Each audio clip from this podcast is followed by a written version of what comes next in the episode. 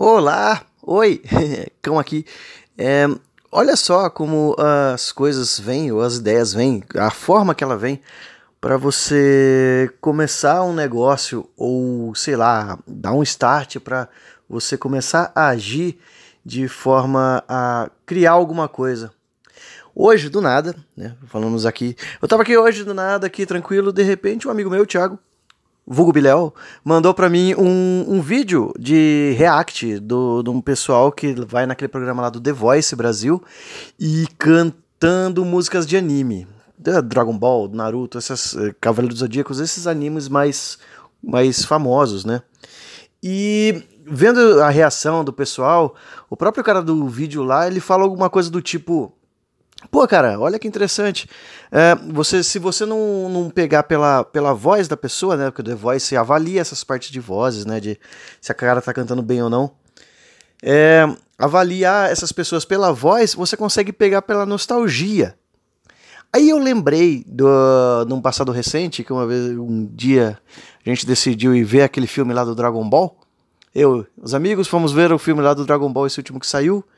E deveras nostálgico, né? Eu não tô acompanhando a série afinco atualmente, mas eu tinha, inclusive, um grande amigo ali que estava me ajudando a entender algumas coisas. Obrigado, Thiago. E.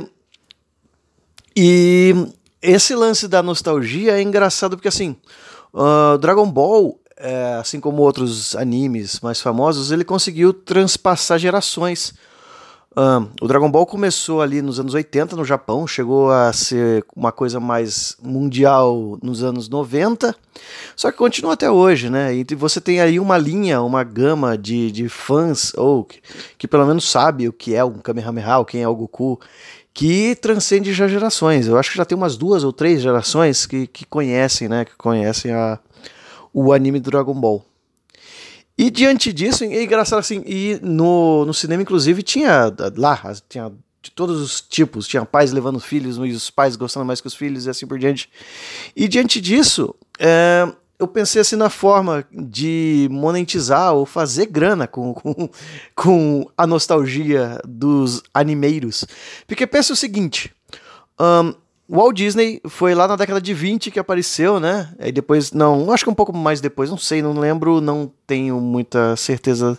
Mas enfim, era um cara que criou desenhos animados, onde depois de um tempo a geração é, seguinte foi continuando assistindo. E tanto é que Disney tem um nome forte até hoje, né? Tem, todo mundo sabe que é o Mickey, mesmo não tendo, acredito eu, um peso tão relevante assim na cultura. Uh, da criançada hoje em dia, eu acho que Mickey não tem tanto peso assim quanto outros personagens, mas continua. E, inclusive, uh, o parque temático da Disney, né, é muito, o pessoal leva muito uh, os filhos por conta de, ou até mesmo um, uma vontade da própria pessoa, do próprio pai de conhecer ali, porque não conseguiu conhecer quando era criança e assim por diante. Então tem também esse vínculo de, de gerações passadas pelo o tema, né, pelo, pelo Mickey pelas coisas da Disney que tem filmes até hoje. Eles continuam deixando vivo essa parte, mais na parte da Pixar, ao meu modo de ver, assim. É, né? E tem essa, essa apelação. Então, por que nunca ninguém pensou em fazer algo do tipo, algum parque temático com, com, com coisas de anime, por exemplo? Por que, que não existe, sei lá, um, um. Sabe aquele, aquele brinquedo que tinha de fliperama? De você dar o soco e, e ele falar qual foi a força do seu soco. Isso tem uma parte no, no, Dragon Ball, eu lembro, que tem uma parte lá onde ele fala. Aí nisso podia, sei lá, o Vegeta falar qual é o seu poder de luta, ou alguma coisa relacionada com o Naruto, porque o Naruto tem aquele negócio que roda na mão dele lá, que pode fazer, sei lá, um brinquedo que gira sendo o nome do brinquedo, tendo essa apelação do. Né, do marketing do, do anime e assim por diante. Aí eu fui atrás de ver se já existia alguma coisa. E tem, com certeza tem. Tem um parque lá no Japão, mas é um parque mais voltado a, a uns animes muito próprios. Por exemplo, o único que eu vi que eu conheço da lista lá que tem algumas atrações é o Shin-Chan.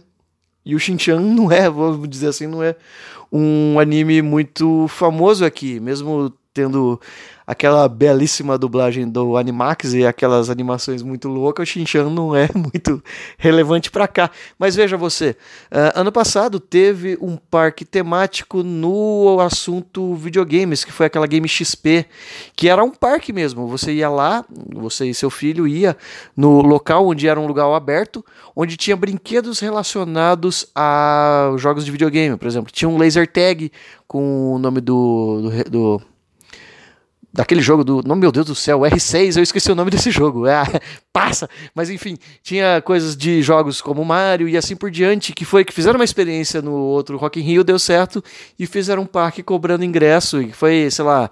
Foi um evento que durou uma semana e tinha essas atrações, né? Fora do videogame, mas que tinha esse apelo comercial. Por que não, hein?